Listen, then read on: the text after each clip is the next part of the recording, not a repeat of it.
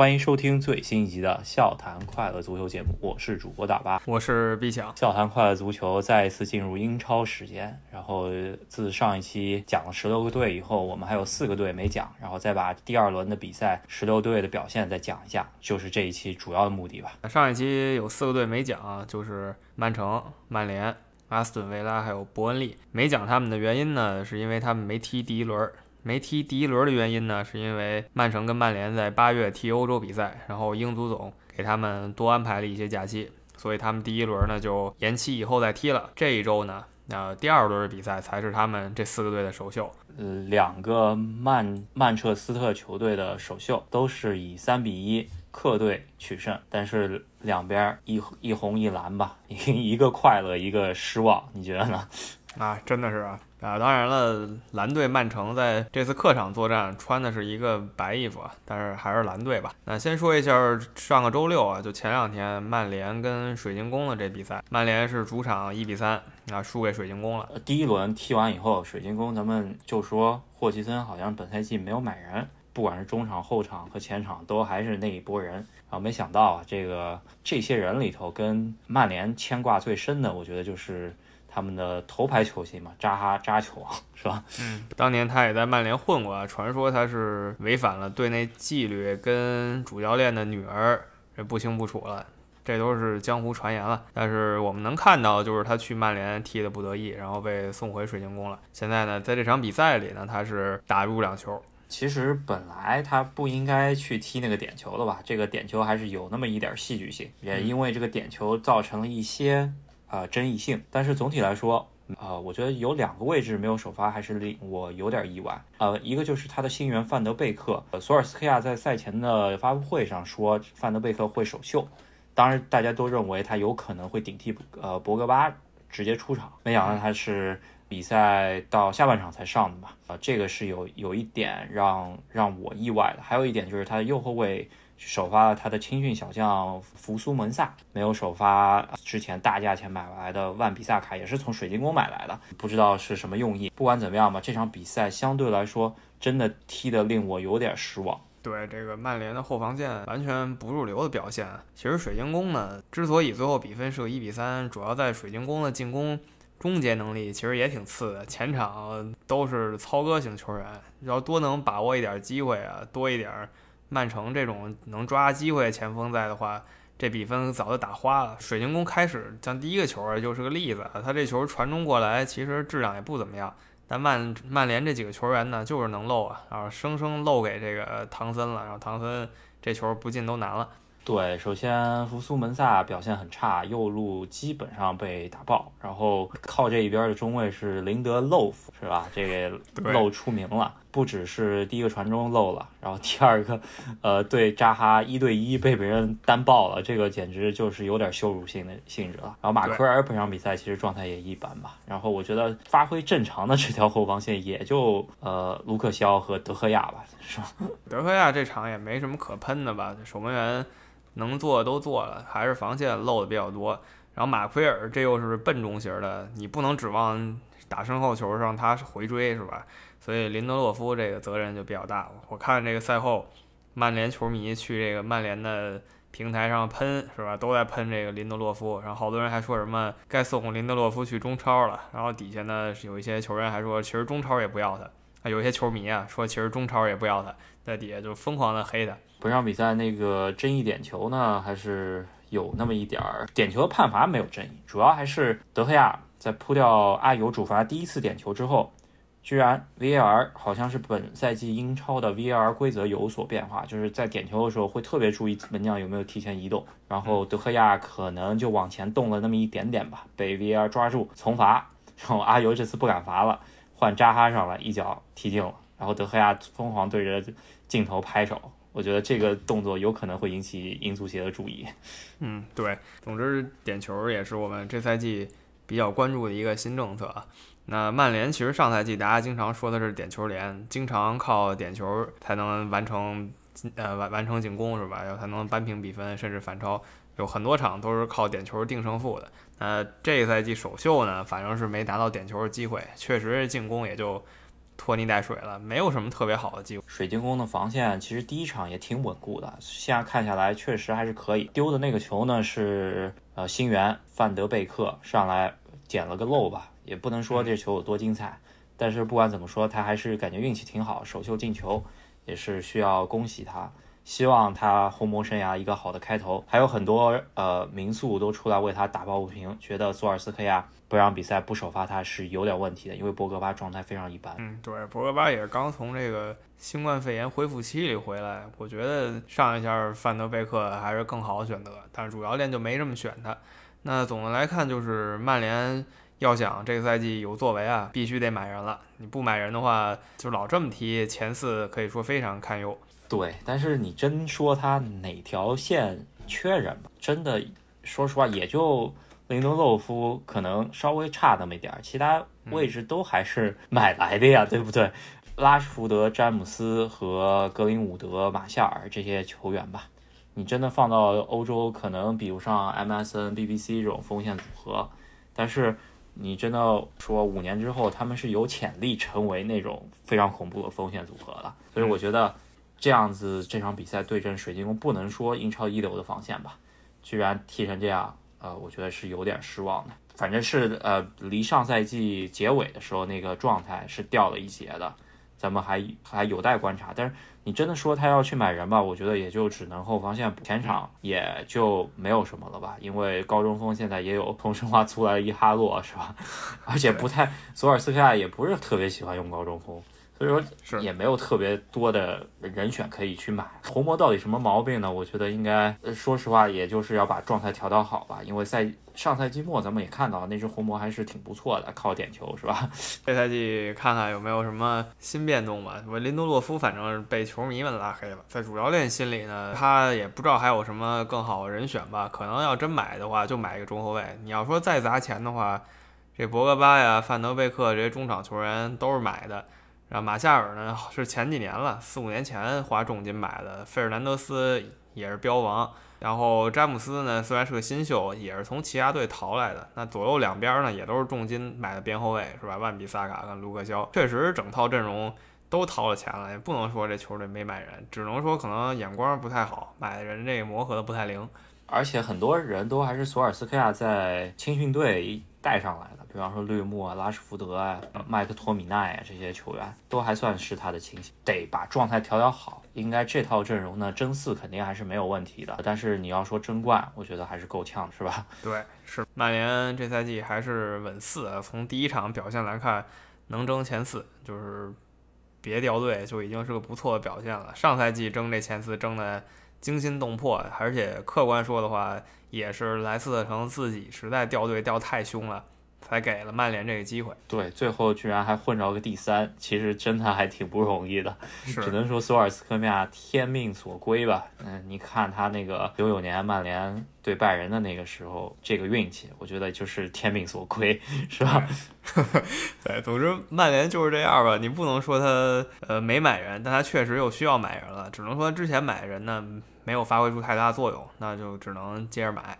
那水晶宫这边呢？呃，也不用期待太多吧。这一场也体现出来了，前场那几个人就是糙，然后终结能力不过如此。然后就算不是阿尤和扎哈的，换上本特克加巴舒亚伊，也就那么回事儿。确实是啊，所以说你看前场这这几个级别吧，都是向赫斯基大帝致敬的人物啊。所以说还挺挺有意思的。对，就这几个人都是身体素质过硬，然后有一些豪门履历。但是呢，在某些技术上确实不太行。他们四个人真格的比的话，还真都不如赫斯基。对，确实是。教练霍奇森这场比赛，应该来说作为一个前利物浦教练吧，也是呃把曼联给打爆了，应该还挺爽的，是吧？嗯，那这场大概就聊到这儿，转会窗还在继续吧，看看曼联有什么动作。对，说实话，我真不知道他还能买谁了，就出了一个中卫。还能买一下吧，看一下，毕竟因为中卫在这个市场上都是抢手货，因为还有个大鱼是吧？还还得买个中卫，那就是曼城。那咱们接下来就说曼城的表现啊，曼城今天终于首秀了，是第二轮的最后一场比赛，他客场踢狼队，然后一比三，曼城是赢了。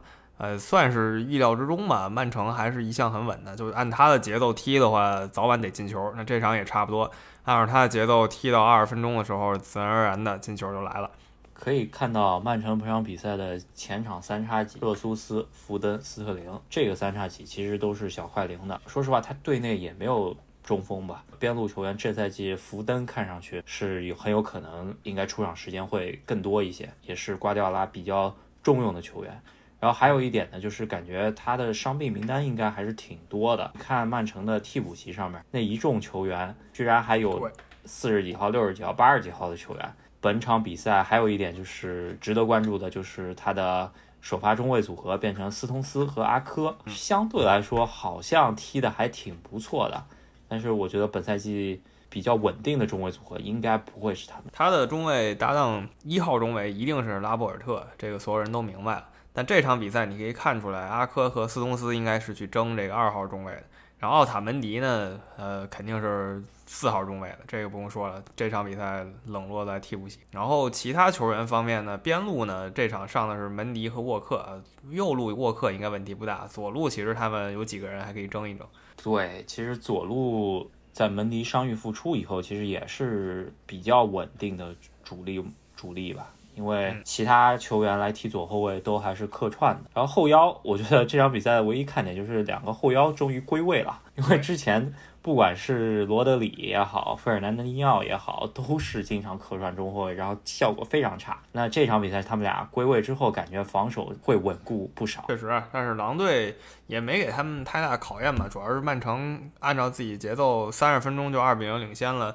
狼队后来是这个乱中进了一球，但是这一场就没有体现出来这两个后腰怎么说在中场绞杀能力有多强吧，但还是比较期待的。唯一一点就是费尔南迪尼奥是又老一岁啊，老这么首发，我不认为他能撑太久。确实是，曼城在转会市场上也是碰了憋吧，跟那不勒斯讨价还价，库里巴里感觉上是还在僵持之中吧，想找替代品，现在看上了塞维利亚的一个。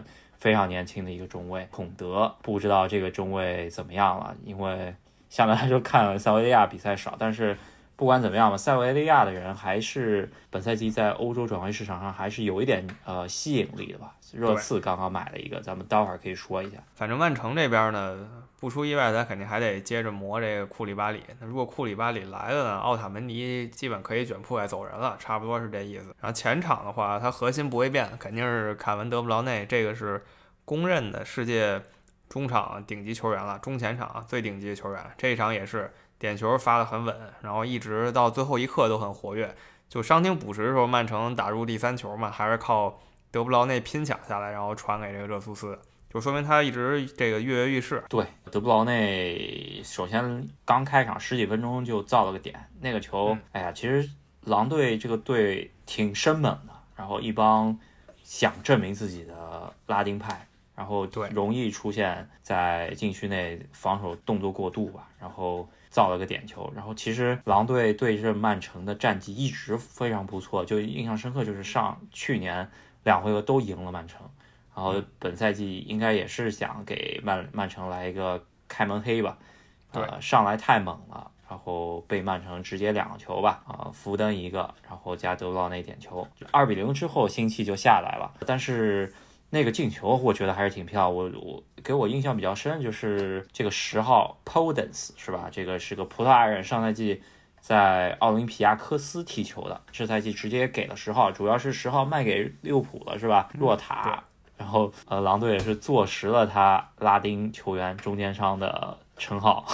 我上期还说说，原来拉丁派球员可能先去葡萄牙，先去法国，然后再想办法去前四大联赛。那现在呢？你可以先去狼队，你直接在四大联赛是骡子是马拉出来溜溜。如果溜得好的话，那些顶级球队自然就会来找你了。那话音刚落啊，狼队就把若塔卖给利物浦了。那现在来的这个 Podence 呢，也不知道具体翻译什么，可能就叫博登斯吧，啊，表现也还可以。对，这场这个进球就是他穿裆过的德布劳内，然后一个右路传中很漂亮，然后西门内斯很典型的中锋进球，我觉得这个球进的还挺漂亮的。在这个乱中啊，他一个人高高跃起，然后拿下进球。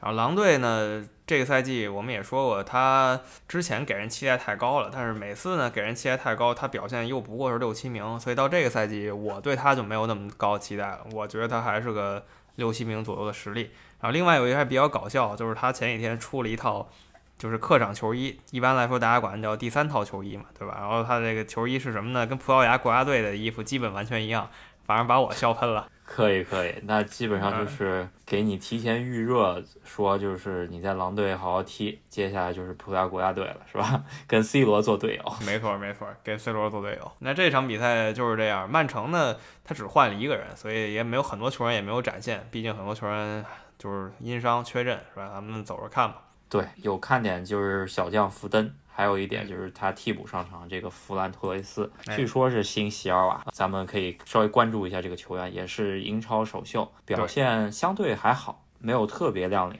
然后就我就觉得曼城如果伤病都回来以后，前场还挺恐怖的，特别是阿圭罗，我觉得不管怎么样吧，阿圭罗如果复出了，就算他状态只有七成，还是会绝对主力首发的吧。阿圭罗确实一直都是英超最顶级的射手。那咱们对曼城就是继续期待一下。接下来呢，说的球队也是上次没说的，就是阿斯顿维拉。他是在曼城之前几个小时终于首秀，然后面对了谢菲联。那谢菲联呢，也基本跟我们上一期聊的一样，这个球队没什么进攻能力。只要谁能一比零捅破他这这层防守的窗户纸，那谢菲联基本就黄了。那这一场又是一样，一比零输了。对，我觉得也是比较点背吧。上来先来一个首发 中后卫红牌儿。然后在点球还没进，这就两下大伤元气之后，那基本上就废了。这个球队也就这么点进攻力了。然后被阿森维拉呃进了个球之后，那就基本交枪。阿森维拉这赛季也别想一下回到十几年前他们那个五六名的位置了，呃，这个阵容肯定不行。首先留住这个主力格拉利什就已经不错的事儿了啊。当然，这个转会窗还有两周多，看看能不能继续留住他吧。就如果说一直留住这个人的话，然后围着他踢一踢，然后保级问题还是不大。确实是，呃，这两个球队相对比较小众一些，队内的球员也不多。阿斯这赛季阿斯顿维拉其实买人稍微收敛点了，比因为上赛季买人太凶了，然后。有一个亮点吧，就是他从阿森纳买了阿森纳的替补门将马丁内斯。这个球员其实，在上赛季呃阿森纳后期的时候状态已经非常好了，然后本赛季可能也是想尽量多踢英超比赛，转寻求转会到一个中下游球队，能够场场首发吧。上来就扑了个点球，我我其实还挺看好这个球员的。切尔西买门将是可以考虑这个人的，可惜我觉得阿森纳应该不会很轻易放给切尔西，但是。这个球员二十八岁，应该是比较不错的门将，呃，大家可以值得关注一下。其他的没有太多可说的吧。谢菲联，呃，两连败以后掂量掂量自己啊，他只能继续稳固防守了。他唯一能做的就是更加固自己的防线。啊维拉呢，之所以我还比较看好的是，我觉得一年以后大家信心也都有了，呃，应该能踢得更好。这两个球队不管怎么样，我觉得现在谢菲联肯定是定位是保级了。阿斯顿维拉。也是尽量保级吧，我觉得先从保级做起。接下来啊，第四个上一期没出场球队就是伯恩利，他这一场一开始就遇到了准强队莱斯特。莱斯特呢，为什么说准强队呢？主要是上赛季最后阶段又给变成了中游球队状态，所以咱们就说他是准强队了。但这场比赛呢，莱斯特还是打出强弱差距，四比二，没什么压力。本场比赛，我觉得伯恩利有一个亮点，就是其实对伯恩利不是特别熟嘛，看比赛上来进球的那个中锋，给人印象非常深刻，应该近两米的身高吧，壮的这种程度像橄榄球运动员。然后一查国籍，新西兰啊，也就没有那么惊讶了。然后再仔细往下再看看，这个球员还是挺非凡的，伍德。这个伍德呢，踢的典型的老派英式足球。虽然新西兰人，但是人都知道新西兰跟英国关系嘛，对吧？爸爸跟儿子的关系，所以他踢的就是这种传统的高中锋站桩式的的球员。你想他净身高一米九二左右，他要是穿上鞋呀，再稍微跳一跳，没几个人能争得过他了。然后他也不是克劳奇那种纯有身高竹竿，对吧？他呢是一个就是高大威猛型的一中锋，所以就靠这个身段就足够在英国足坛立足了。他之前呢比较辉煌的是在利兹联踢英冠的时候，他拿过英冠的最佳射手，然后直接被伯恩利相中带到英超。然后在英超这几个赛季呢，每个赛季都能打进两位数个进球，哈，其实是挺非凡的成绩了。我觉得这个球员之前可能关注的少吧，但是应该对于伯恩利他的需求，中下游球队的这个需求，应该是一个大杀器。基本就靠他往里砸嘛，对吧？就算他不砸，也是靠他做支点，呃，典型的站桩型中锋了。然后这个人也挺有意思，以前跟中国队踢过友谊赛，他还进过中国队一球，我们还翻了一下。中国队这边是赵鹏啊，就是后卫赵鹏进了一球，然后他这边是就是这个伍德嘛，也是头球压着中国队后卫进了一个一比一，是二零一二年的事儿。莱斯特方面嘛，本场比赛呃有一点我没想到，就是瓦尔迪没有呃进球吧，有有点可惜，因为上场比赛瓦尔迪状态非常好之后呢，稍微看了一个英超官方给的数据，就是瓦尔迪的所呃他的。生涯英超进球其实已经跟英超历史上非啊就是应该数一数二的中锋德罗巴进球数是一样的。然而他踢过的英超比德罗巴少踢了四十一场，这样子一个成就，对于瓦尔迪这么一个可能名气没有那么响的一个前锋球员来说，真的是一个非凡成就。瓦尔迪。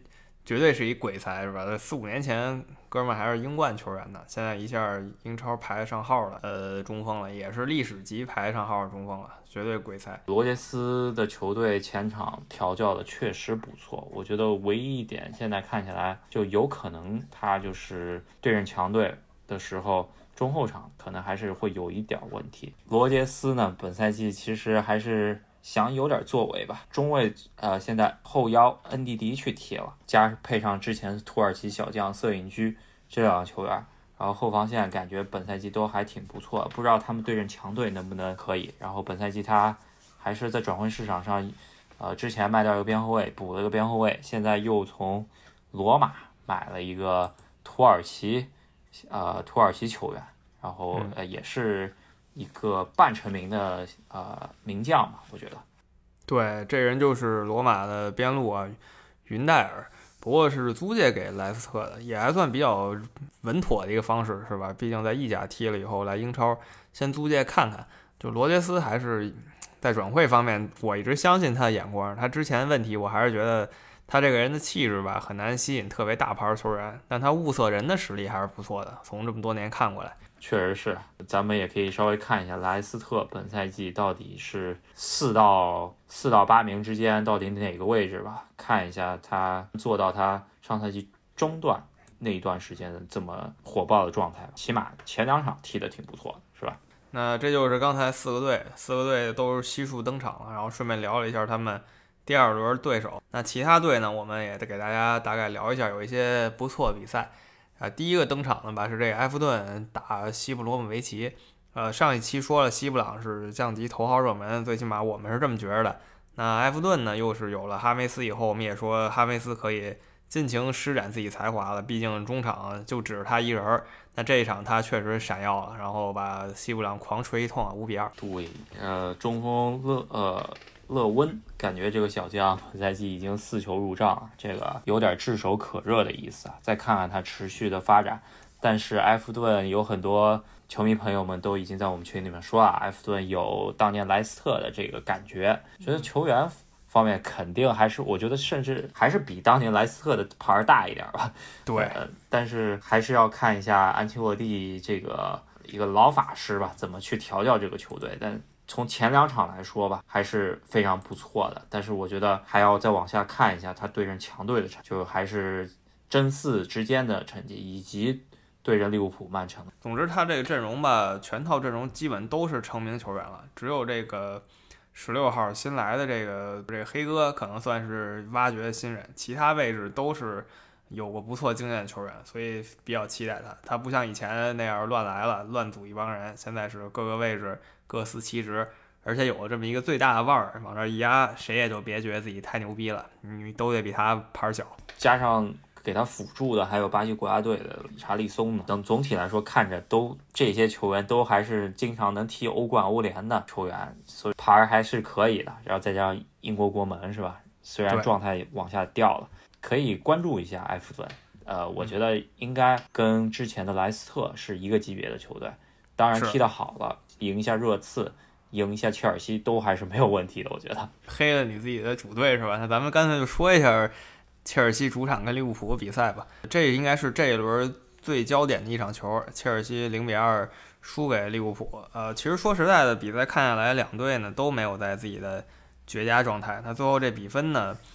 怎么就零比二了呢？切尔西后防线实在是坑了，后防线可能也有点冤，主要是守门员一个人太坑了，然后再加个中后卫克里斯滕森，另一个中后卫还凑合。对，呃，我一句话形容这局比赛吧，就是感觉温吞水煮青蛙，然后最后比我想象的死的没那么惨烈一些。呃，为什么首发阵容出来一看，这个中卫组合，我这个上赛季已经被利物浦打爆过两两次的这个中卫组合。再来一次，这这，我觉得只要这个中卫组合一上来，我就觉得这场比赛肯定是拿零分了。然后，呃，至于死多少呢？我觉得就得看造化了，是吧？然后没想到上半场克里斯滕森来了一个抓人吧，这其实他不抓这球，估计还是有百分之七八十的可能性会进的。所以说也没办法，抓了一下被 VAR 抓到以后，红牌直接下去，那就非常被动了。然后换上来，其实托莫里。换上来以后，给我眼前一亮。我觉得兰帕德其实对于本场比赛的首发是要有一定责任的。这个，呃，托莫里明显状态比克里斯滕森好太多了。而且我觉得，按照平时以前的出场表现来说，克托莫里的状呃总体实力还是我也觉得比克里斯滕森好点，可能有。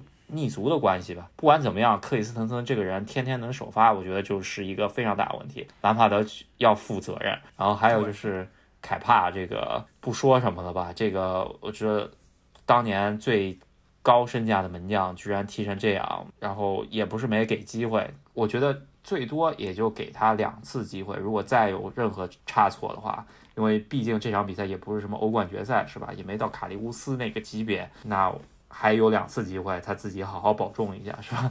反正江湖传闻，凯帕的地位已经不保了，是吧？说切尔西买了从法甲买了一个黑人门将，又是一个叫门迪的，反正就一大堆门迪。这是守门员门迪已经在路上了，马上就把他这个一号门将给替了，说凯帕可以转会了，然后替补还是卡巴列罗，这是一个说法。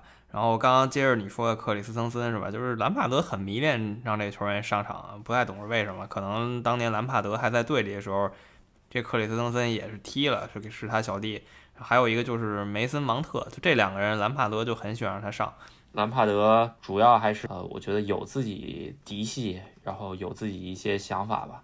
但是我想不通，就是托莫里他也是他的嫡系啊。说道理，他也是从。当年在呃德比郡租过去的球员啊，跟芒特应该是一个地位的，为什么就是克里斯滕森这么铁打不动呢？就想不通这一点。然后呃，本场比赛维尔纳其实状态还可以，就我切尔西这十一个人里头，我觉得就维尔纳状态还不错了，应该是本场比赛切尔西发挥最正常的一个球员。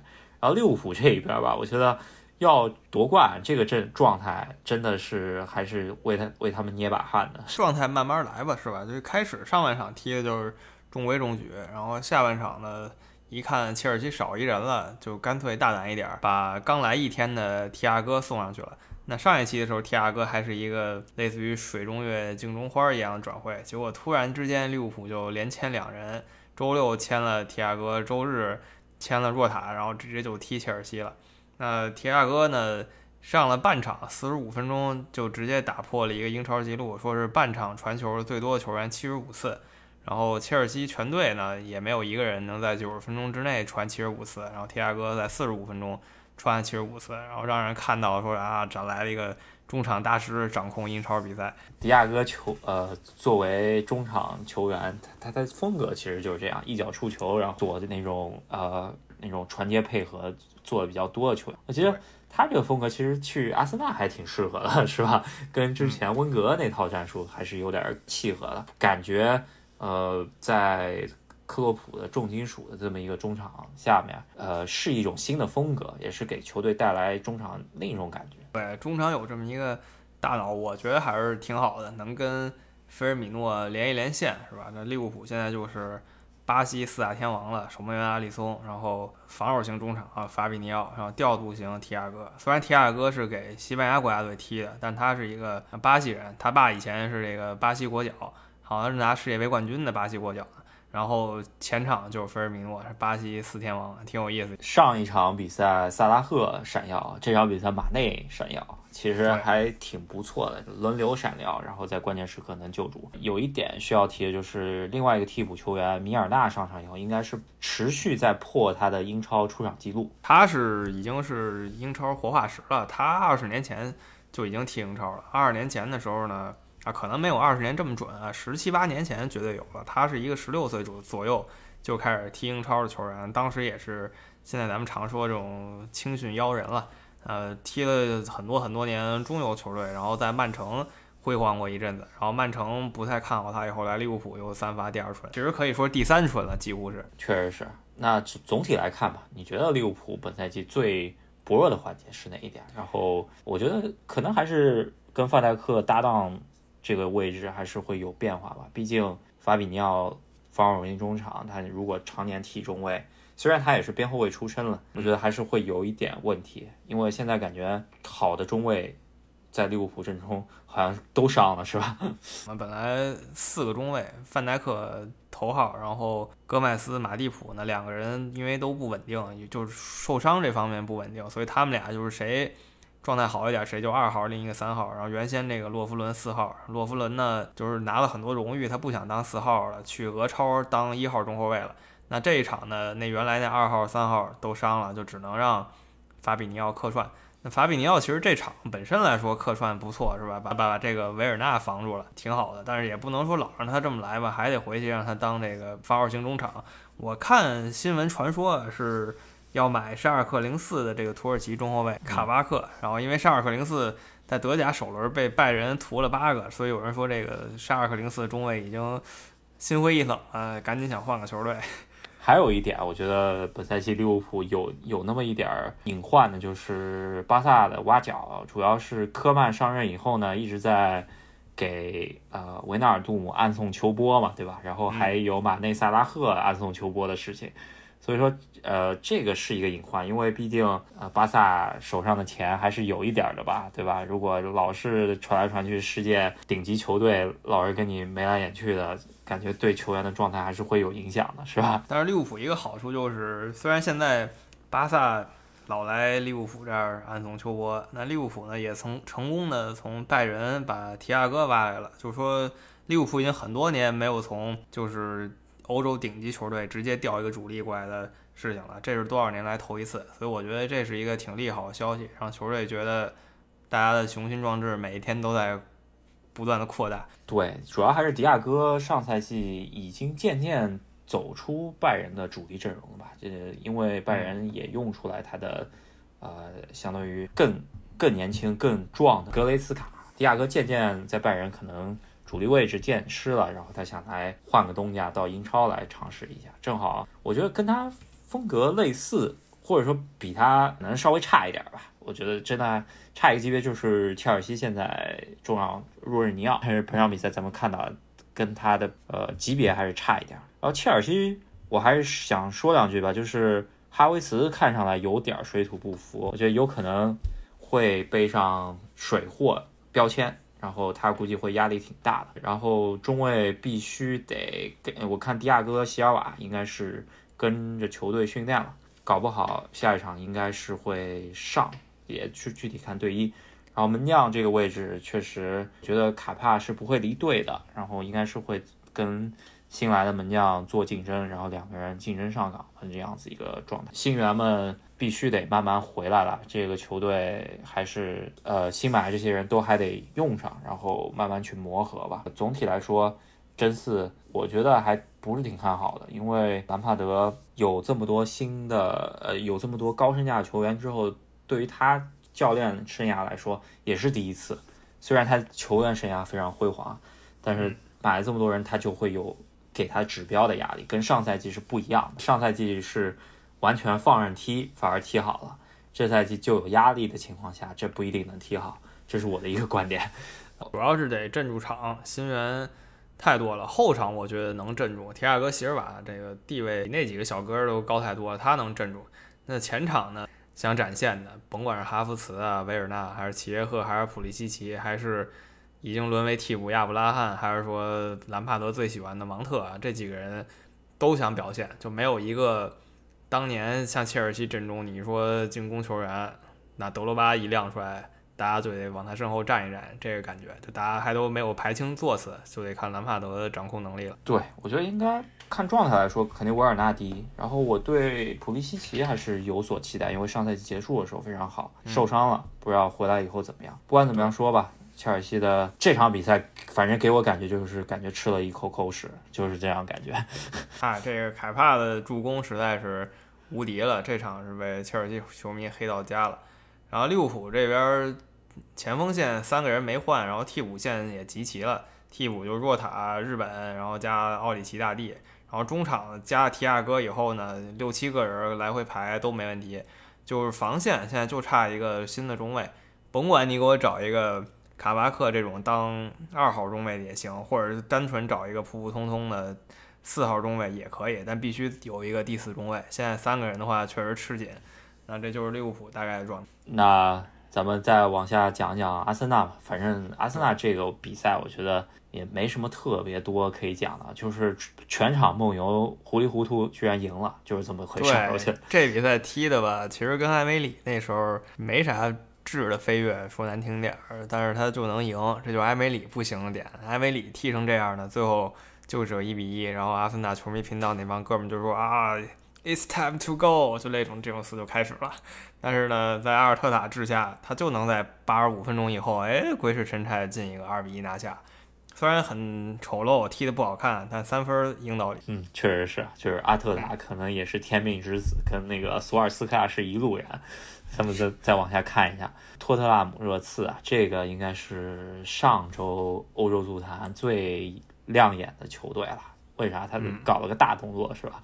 把他原来的大牌球星贝尔给请回来了，然后还从皇马再买了一个边后卫，这都是呃，不管怎么说，这次转会市场应该是前十的转会了，我觉得。嗯，没错，这是一起来的。贝尔是租借，然后边后卫雷吉隆呢是呃正式转会了。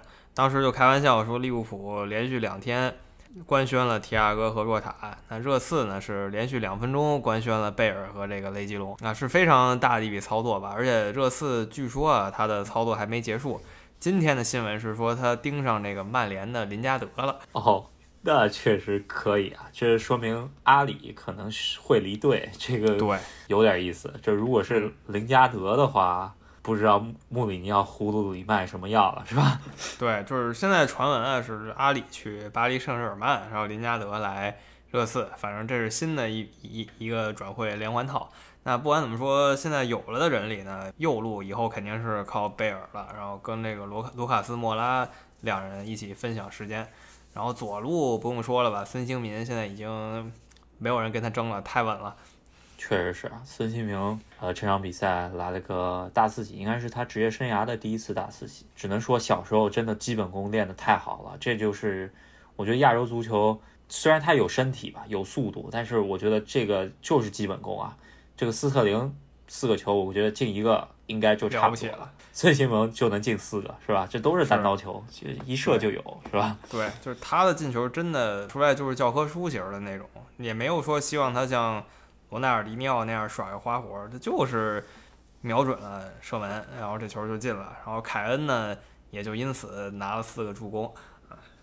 赛后穆里尼奥就有这么一个言论吧，他就他跟孙兴民开玩笑说啊，最佳球员应该是凯恩，因为他们四个助攻一个进球，你是只有四个进球。但是我觉得应该只是一个打趣了。这样子现在来看的话，穆里尼奥突然因为一场大胜。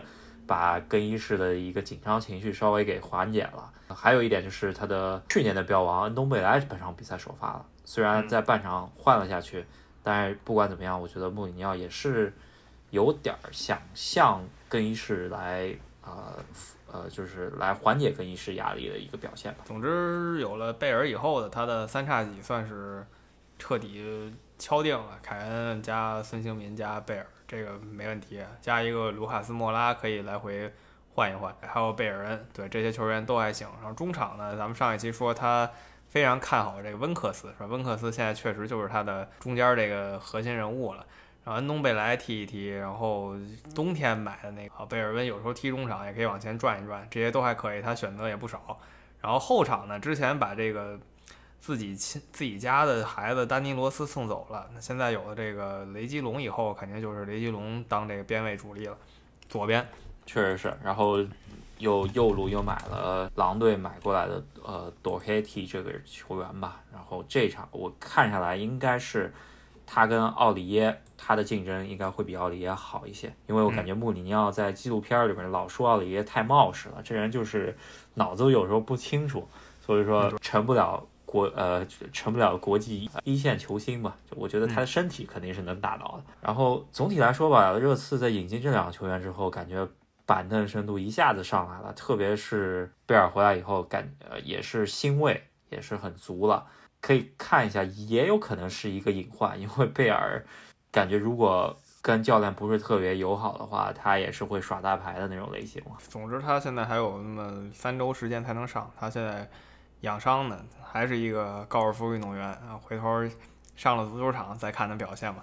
确实是，也有一阵儿没看他踢球了。说实话，他回到热刺梦开始的地方，在热刺穿过三号、十一号，现在选了个九号，感觉像是要他去踢中锋的感觉，是吧？啊，对他也不是不能踢嘛。当年在热刺，除了守门员和中后卫吧，感觉他也都多少踢过一点边路，反正一串全踢过，然后中锋也当过。看一下穆里尼奥下一场比赛的表现。对热刺的话，我就说说实话，不知道该怎么看，因为这个引援的这个呃随机性，就是对于他们的后面的影响还是挺大的。得看一下到底贝尔是一个好的引援还是坏的引援，得看他出场之后。以及和穆里尼奥的关系，总体来说，我觉得穆里尼奥第二年应该还是会有所成绩的，这是我的感觉。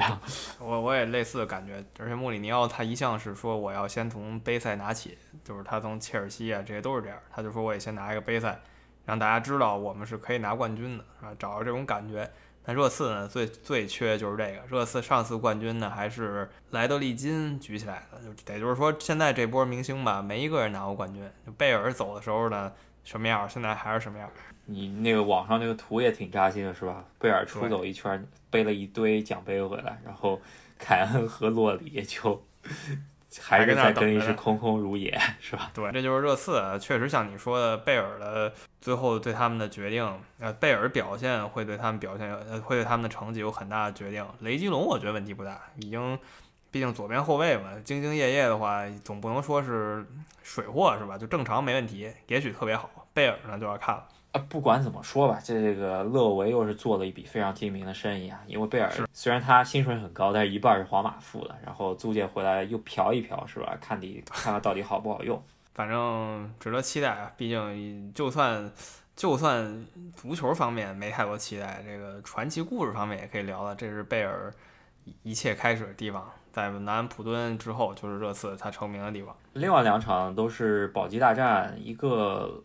利兹联四比三，呃，可以看到贝尔萨球队防守啊，就是大开大合的比赛吧。然后防守感觉 就是非常有意思的一个前英冠巨头的比赛。然后两个比赛打得非常大开大合，非常有观赏性。富勒姆的当家前锋米特罗维奇本场比赛是闪耀全场。呃，我觉得还是相对看好利兹联，他们的实力还是有的，把防守做好一些，应该还是往能往上冲一冲的。然后还有一场比赛也是保级大战，然后上一场比赛我们吹得很凶的纽卡斯尔被被打脸了，是吧？对，这可能是我们最快一个打脸。说这纽卡斯尔联很善于保级，面对保级对手总能苟个一比零或者零比零，结果没想到布莱顿是吧，在纽卡斯尔联的圣詹姆斯公园球场送他一个三比零，挺挺意外的，其实真挺意外的。